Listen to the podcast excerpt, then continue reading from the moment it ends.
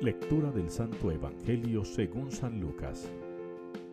Una vez que estaba Jesús orando en cierto lugar, cuando terminó, uno de sus discípulos le dijo, Señor, enséñanos a orar como Juan enseñó a sus discípulos.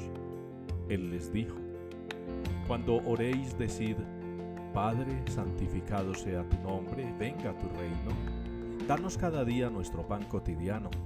Perdónanos nuestros pecados porque también nosotros perdonamos a todo el que nos debe, y no nos dejes caer en tentación. Y les dijo, Suponed que alguno de vosotros tiene un amigo, y viene durante la medianoche y le dice, Amigo, préstame tres panes, pues uno de mis amigos ha venido de viaje y no tengo nada que ofrecerle. Y desde dentro aquel le responde, No me molestes, la puerta ya está cerrada mis niños y yo estamos acostados, no puedo levantarme para dártelos.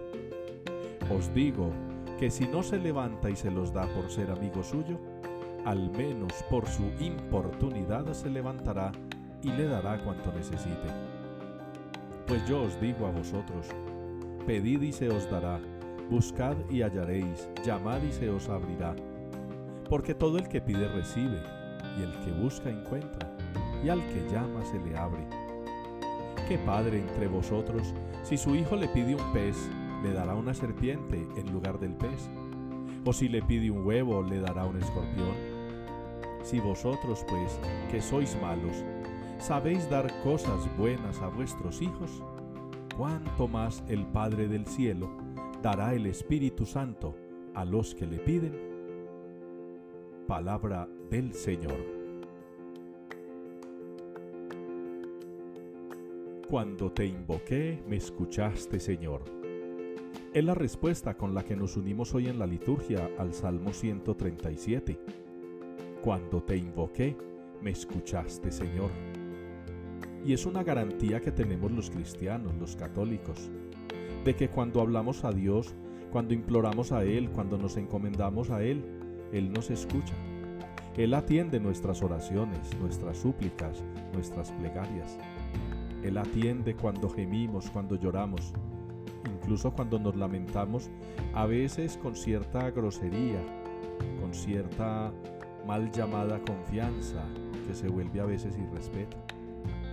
A veces escucha uno de muchas personas expresiones muy desobligantes acerca de Dios, muy creyentes y todo, muy de iglesia, pero groseros con el Señor. Como que tanta confianza, les hace daño frente al Padre Celestial.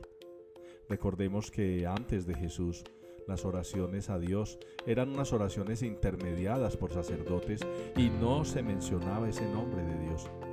Jesús nos enseñó a orar. En este Evangelio de hoy nos lo relata el evangelista San Lucas. Enseñándole a sus discípulos nos dejó a nosotros esa enseñanza. Y miremos lo que nos dice la primera lectura en esa insistencia de Abraham por querer salvar a algunos de aquellos pueblos. Solo un poco de personas que merecían el perdón, pero que el Señor les concede esa gracia. Ustedes y yo hoy tenemos que sentirnos muy confiados en el Señor, en que Él escucha nuestra oración, en que Él atiende nuestra súplica, porque Él no quiere que nos quedemos muertos, Él no quiere vernos fallecer. Dios no quiere que nosotros muramos, Dios quiere que vivamos eternamente.